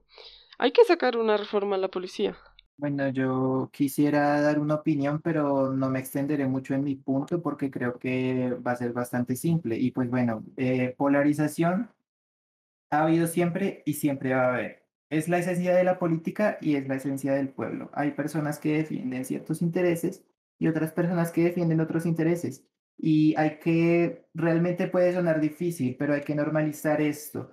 Yo no soy totalmente antiuribista, eh, me repugnan las opiniones eh, que dan algunos uribistas, no todos, aclaro, pero eh, pienso que la polarización siempre ha sido la esencia de la política y pues bueno, si bien algunas personas defienden otros intereses, ciertas opiniones, ciertos ideales, van a haber otras que estén totalmente en contra. Y eso no solo en la política, es en asuntos a nivel social a nivel profesional, a nivel ético y a nivel moral. Entonces, pues bueno, eh, pienso yo que esto es algo bastante común que pues difícilmente va a dejar de pasar. Podemos tener empatía, pero nuestra opinión siempre va a ser, va, pienso que va eh, a, a, se me fue la palabra, a mm, permanecer por encima de, de intereses ajenos. Entonces, pues es lo que yo pienso. No, pienso que la polarización siempre va a existir, eh, es la esencia de pues, nuestra sociedad y de nuestra política. Entonces, pues hay que tener eso en cuenta. Voy a agregar algo y es que me llamó mucho la atención dos cosas. La primera es sobre la opinión de que siempre vamos a tener los intereses nuestros por encima de los demás y estoy completamente de acuerdo y creo que está científicamente comprobado. Y eso es lo que decía Sofía. Tú puedes informarte, hay gente muy bien informada, pero siempre hace atender tus intereses. Si tú eres un familiar de un policía, por ejemplo, tú puedes estar sabiendo perfectamente todo lo que está sucediendo, puedes ser consciente, pero siempre vas a tener un filtro de neuronas condicionado a lo que quieres para ti y para tu familia. Y eso va a definir tu opinión. Así que no se trata de si está informado o no está informado. Es mucho más allá de eso. Ahora, pasando a, al otro, y sobre la política. Espera, Sofi, espera, Sofi, antes de que te inspires, quería comentar algo. Em, comentando sobre lo que acabas de decir, bueno, eh, uno de los problemas de la sociedad colombiana, mm, eh, bueno, sí, somos egoístas, ya lo había dicho, eh, pero entonces el problema, uno de los problemas es que estas personas egoístas que velan por sus intereses, que son, que bueno, que tienen mucho dinero, mucho poder, muchas tierras, están gobernando y están velando por sus intereses, sino por los intereses del pueblo. Y eso se da por muchas razones históricas y por eso ya les dije, salgan a votar, por favor. Bueno, continúa, Sofía. Ese es un excelente punto. E- e- Ese es un excelente punto. De hecho, los, las personas que están en el poder tienen la responsabilidad de velar por la, por la vida de los demás. Por eso son personas especiales, son personas que tienen que tener tremenda formación y debemos estar muy, muy pendientes de cuáles son las personas que están allí. Excelente punto, René. Otro, el punto que quería tomar era sobre la polarización y es que algo que no me gusta es que cuando uno cuenta los dos lados de la moneda, te toman de tibia porque no es aceptable tener una opinión de centro, porque siempre tenemos que estar sensibles a los extremos, y eso no me gusta. Entiendo que es una naturaleza, entiendo que hay gente que va a irse más hacia los extremos, pero eso no significa que haya gente en extremos, eso es mentira, nadie va a estar de acuerdo con una ideología o con un gobierno, con un partido político al 100%, nunca. Uno siempre va a tener matices, uno siempre va a estar jugando y jaloneando de un lado a otro, dependiendo de qué edad tienes, de tu familia, de cómo, creciste y de cuántos a medida de que vas envejeciendo, si vas teniendo más o menos dinero. Siempre se va ir cambiando de opinión política. Y siempre va a haber, digamos, esta polarización que a lo mejor puede ser la esencia, pero no significa que, siento yo, tengamos que aceptar los extremistas extremistas. Está bien, pues, tener polos, porque es así. Pero no llegar a un extremo, porque los extremistas tienen muchos problemas. Y, y por ejemplo, eh, estoy de acuerdo con que uno esté en desacuerdo con una opinión, que yo tengo una opinión completamente contraria a otra, pero eso no significa que yo esté en un extremo, eso no significa que no pueda cambiar de opinión, eso no significa que yo pueda buscar en hechos y buscar la opinión más centrada que encuentre. Eso es lo que no me gusta, es lo que me da rabia, que la gente no entienda eso, que tú tienes que ser pro o anti-gobierno, tú tienes que estar tienes que decir que todos los policías son malos y que hay abuso policial y punto. O, y si dices que hay vándalos, oh, entonces eres, eres una tía. Y es lo que yo digo, yo he dicho muchísimas veces, listo, existe abusos policiales y existe vandalismo, pero los abusos policiales van a ser y siempre serán mucho más graves y con más responsabilidad que los actos vandálicos. Eso es verdad, y eso es una verdad, y eso es cierto, punto. Pero cuando digo que hay también vándalos intentando incendiar a policías dentro de un CAI, que los policías no le estaban haciendo nada, y cuando eso no me parece justo, si yo digo que no me parece justo, entonces ya soy tibia, porque ya dije que hay gente que está haciendo algo mal. Y, hay, y entonces como que siento que la mejor manera de hacerlo, de opinar, es entender que no puedes convertirte en un extremista, que no puedes casarte con una idea nunca, y que puedes cambiar las veces que tú quieras y que no te tiene que importar cuánta gente te diga tibio a tibio. Siempre ten presente que tu criterio vale más que la ideología de alguien, que tu criterio y lo que pienses, lo que vayas formando con el tiempo, vale más que un partido político. Entonces, creo que eso, eso es interesante de ver, que me hizo como también controlar mi reacción a lo que está pasando. Y, y ya, eso era básicamente lo que quería decir. Entonces no trata si es de izquierda o de derecha, si estás con los policías o estás con los vándalos y se trata más de lo que es lo que a partir de tu criterio piensas. Y no se trata de quiénes son los buenos y quiénes son los malos. Porque es que algo que dijo Lindet, que estoy de acuerdo, pero hay un problema. Y es que sí, todos queremos comer, todos queremos tener buena salud, etc. La manera y por lo que mucha gente está en desacuerdo y cuando comienzan las peleas es cómo. No, bajando el salario a los congresistas. Ah, entonces los congresistas ya ponen pie. No, que luchando contra la corrupción. Mm, joder, hay muchos palabras intereses ahí como, no, que haciendo legal la marihuana, ay no, ¿qué va a pasar con nuestros hijos? Cosas así. Entonces, sí siento que la pelea comienza con el cómo podemos solucionar estos problemas tan grandes.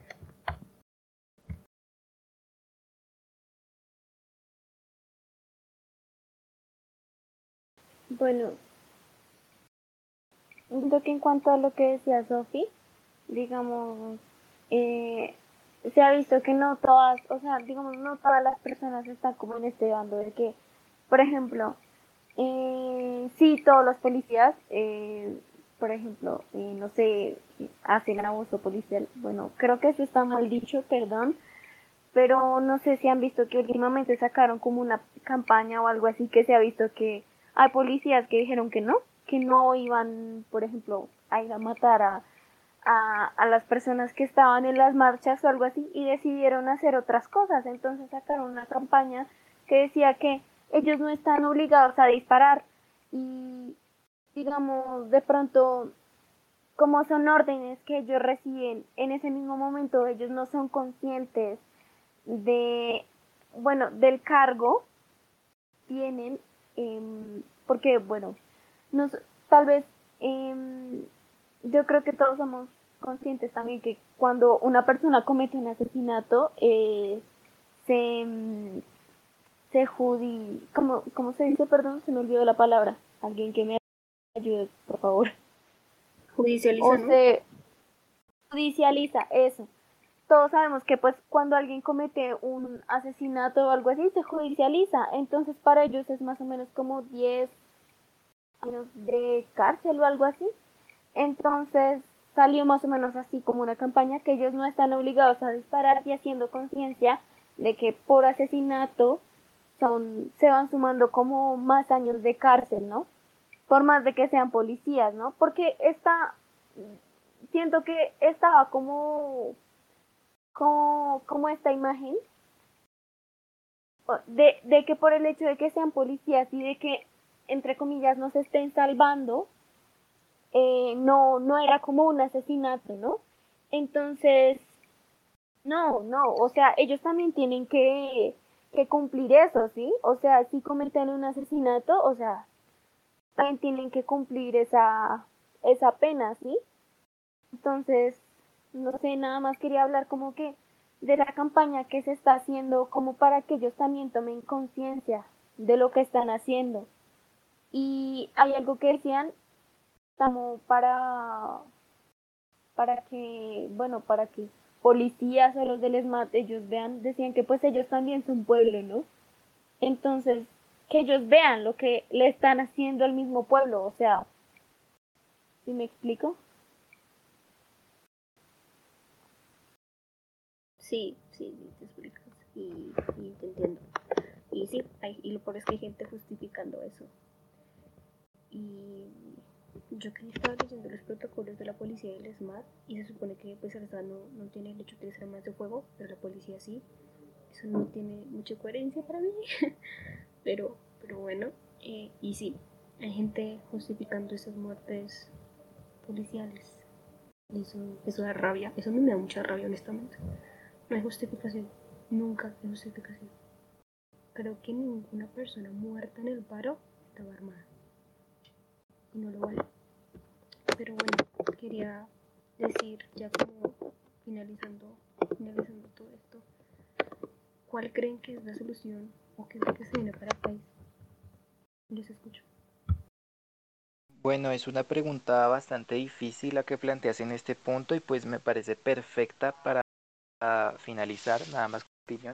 Eh, bueno, una solución para esto simplemente es una reforma y bueno, puede que este país económicamente esté ya, como yo lo mencioné, en la inmunda, pero independientemente de eso, yo pienso que hay una forma de mejorar esta situación y es posible. Entonces, yo pienso que nuestro gobierno se tiene que repensar la forma en que pues nos está gobernando, la, sus intereses y los intereses de nosotros. Yo pienso que la solución es eso, una concientización, pero a nivel nacional, que cambie el pensamiento de todos, pues pueda generar un verdadero cambio que nos beneficie a todos.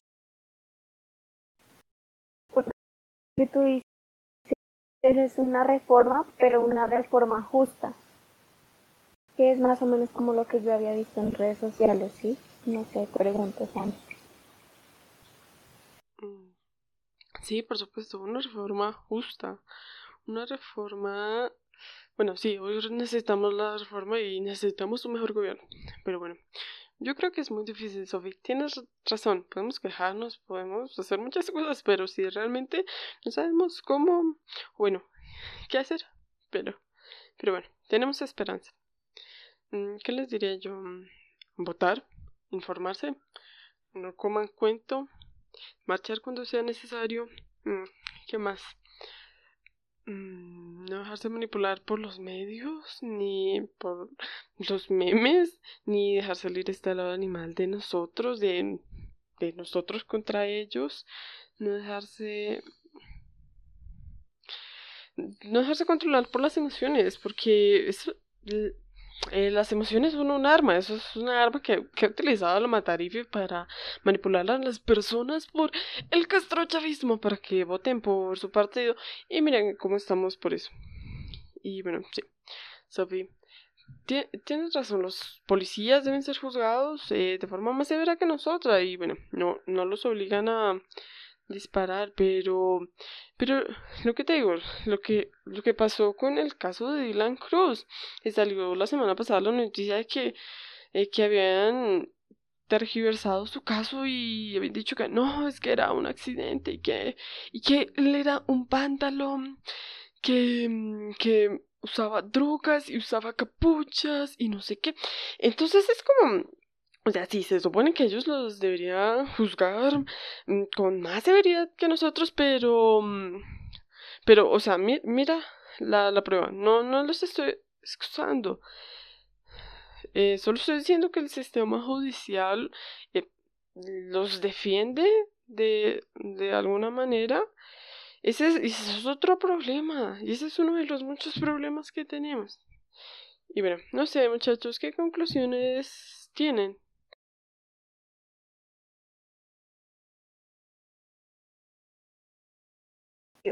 Yo quería eh, hablar sobre lo que tú dijiste. Eh, sobre votar. Yo creo que votar, pero no solo votar así como porque sí, sino votar con conciencia. Y bueno, ya recordé lo que decían en este, en este video que había mencionado anteriormente, y es que algo que sería muy importante que hicieran es que el voto fuera obligatorio y que el voto fuera 16 años y al ser el voto obligatorio para la ciudadanía, o sea, la gente no sería como, ay, pues no voy a votar porque no, no me informé sobre quiénes están y porque no, no quiero, me da pereza ir allá a Corferias porque no escribí la cédula y ya, no voy y punto, no me importa y ya. Y yo, y sobre lo de votar con conciencia es no votar por los mismos de siempre, sino votar por, o sea, por por alguien, por así decirlo, diferente, entre comillas, aunque a veces los políticos que están no es que nos prometan muchas cosas, pero yo creo que uno a veces tiene que tener como esa esperanza, ¿no? Pero sí, yo creo que informarse bastante sobre todo eso y no solo lo que tú decías anteriormente por los presidentes, sino también sobre las personas que van a estar en el, en el Congreso, en el Senado, sobre todas las personas, sobre, sobre todas las personas que, que van a, ¿cómo se dice? Que se me olvida. Bueno, que van a, que van a estar en el, que ayude. Ejercer, sí, gracias. Entonces yo creo que es como estar bien informado de eso y votar con conciencia. Y bueno, si se pudieran hacer esos cambios acá, sería como genial, pero... Sí, eh, Sofía tiene razón. Bueno, em, sobre lo que estamos diciendo, bueno, eh, voy a contar algo. No sé si quieren comentar algo para despedirnos. Bueno, eh, tienes que tener esperanza de un futuro mejor para construir un futuro mejor. Entonces, bueno, tengamos esperanza. No sé si David quiere agregar algo. Ok, De hecho, pues sí, o sea, ya como concluyendo y todo lo que han dicho, es que creemos eh, un criterio, un- algo que a nosotros nos identifica como personas y no dejarnos llevar por lo que las masas realmente digan, eh, saber y pues ejercer nuestro voto a nuestro derecho a votar, mala mía.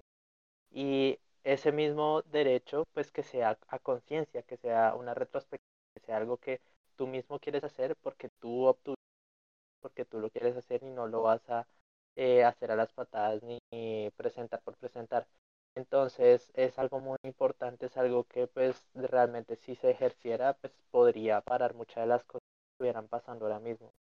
Entonces ojalá sea así en un futuro, ojalá que toda la gente pues joven que está escuchando ahora mismo el podcast que pueda más adelante ejercer de manera bienaventurada su, su derecho al voto, que lo haga de una manera óptima, informe, que es lo importante que existe en este contexto que en el que vivimos. Y pues eh, nada, en serio que tienen que hacerle hincapié a eso, hacerle mucha fuerza a sostener el país futuramente, porque pues realmente nadie nos va a salvar, no a haber venir un gran espíritu a venir a sacarnos de toda, toda la inmundicia o todo lo que vaya a pasar, los problemas que puedan desencadenarse nosotros mismos somos los que futuro. Quiero comentar algo. Bueno, complementando lo que dijo David, sí, tienes razón. Eh, bueno, eh, tener criterio es súper importante y no dejarse manipular por las redes sociales. Recordemos lo que pasó con Cambridge Analytica en el 2016 en las elecciones de Trump, en el que utilizaron la información personal del Facebook de un montón de personas para manipular su voto, mandándoles anuncios personalizados. Bueno, eh, hay que salir a veces de nuestra burbuja de redes sociales. Hay que mirar otras opiniones. No te preocupes, muchas gracias por, por decirlo. Eh, de hecho, voy a, voy a decirle residente, o sea, no, no quería irme sin decir eso. Eh, y también eh, hay un hay que leer más periodismo investigativo, también es muy importante. Em, y bueno, mis conclusiones. Uf, muy fuerte. Eh, la primera es, tienes que estar en contacto con gente que opine diferente a ti. Porque es la única manera en la que tú puedes encontrar argumentos y ser lo más racional posible para validar esos argumentos y para validar tu opinión. Y esas son las razones por las que social media no sirve. Las redes sociales y sus algoritmos lo que hacen es que tú consumas lo que según tus ideales y tus gustos puedan consumir. Entonces, siempre vas a ver en redes sociales gente que opina igual a ti y eso no, no ayuda. Y, y, bueno, esa es una práctica que me gustaría dar. Y algo que me gustaría agregar es que siempre dicen, no, hay que votar, no sé qué, la, la, la. Pero para votar hay que estar informado. Y también dicen, no, hay que informarse, no sé qué, y es verdad. Pero a la hora de la verdad, para lograr hacerlo necesitas un hábito. 15 minutos al día, un periódico independiente. 15 minutos al día. Ya. Todo. Eh, esa es una práctica. Hay que pensarlo práctico. Y, por supuesto, eh, cuando este el otro año, este el otro año puedo votar. Entonces creo que votaré por Cámara, Senado, Congreso y Presidencia. No, mentiras, creo que creo que Presidencia el otro año, no sé. No estoy muy bien informada en ese aspecto, pero sí votar para todos los cargos públicos. Y, y ya. Ahora, esa es mi primera la segunda es ser lo más racionales posibles. Por favor, lo que dijo Julia es cierto. La ira nos ha salido muy caro. Nos ha, ha dado muertes, nos ha dado violencia. Y no sirve. Eso no sirve. Lo racional es el único camino para ser loco. Y si quieres ser racional, mira datos, no buenos argumentos. No sirven buenos argumentos solamente. Aquí hay buenos argumentos, pero no es suficiente. Necesitas datos, datos científicos comprobados que respalden un hecho, respalden una reforma. La reforma, honestamente, tenía muchos puntos buenos a su favor, pero los malos la cagaban toda. Y decir lo contrario está mal. Entonces, que no te dé miedo mirar las cosas desde un punto de vista de hechos y no de simplemente un lado o el otro lado. No. Un ejemplo perfecto es la reforma. La reforma tenía muy buenos puntos. Podía ayudar a la gente pobre, pobre, pobre, pobre. Pero jodía a la clase media. Y eso podía hacer que creciera la pobreza. Entonces no funcionaba. Pero sí habían buenos puntos en esa reforma. No todo era malo. En las protestas la mayoría son pacíficas. Pero adivinen qué da más, qué da más vistas en redes y qué da más plata en medios. La violencia. Por supuesto, hay violencia. Y, como digo, mira siempre hechos. Mira siempre los hechos científicos y los estudios que se han hecho.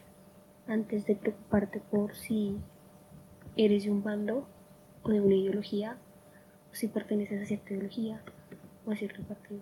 Es más importante mirar eso, ser lo más racional posible en todo lado. Sofi, espérame un momento. Antes de lo de otras opiniones, bueno, yo quería, antes de que nos vayamos, yo quería recomendar dos medios de comuni bueno, dos medios alternativos que creo que no los mencionaron, no sé si los van a mencionar, pero se me hacen importantes porque se me hace que como que de verdad cuentan todo y cuentan todo como tan arras que hasta los han censurado un montón.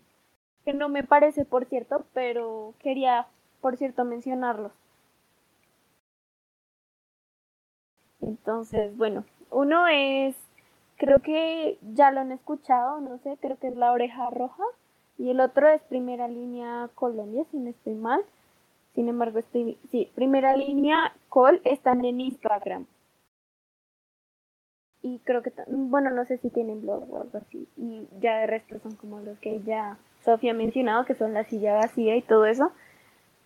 O sí, ellos creo que son los que más han estado transmitiendo y todo eso y mostrando la verdad de las cosas. Muchísimas gracias por esta oportunidad, en serio. Ha sido muy bueno, muy divertido, de hecho, hasta llegar a escucharlos, eh, las opiniones y pues que hayamos podido entre todos eh, compartir ideas y que en especial al que esté escuchando este, este podcast le quede pues una lección, una información o unos nuevos medios en los cuales se pueda nutrir. Entonces, es verdad que muchas gracias. Yo lo disfruté.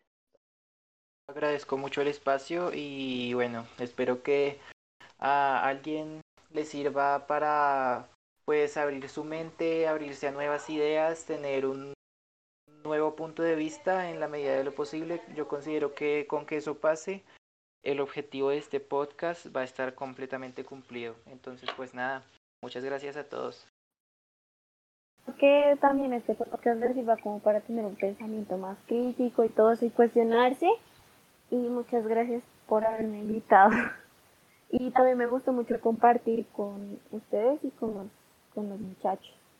Esto fue Recién Grabadas Podcast. Muchas gracias por escucharnos. Tengan cuidado con los tombos. No olviden visitar nuestros blogs y el blog del podcast. Y nada, los caballerísimos que nos acompañaron el día de hoy. Voy a dejar sus redes sociales en la descripción para que los stalken. No olviden escucharnos la próxima vez y recomendarnos temas de los que quieren que hablemos.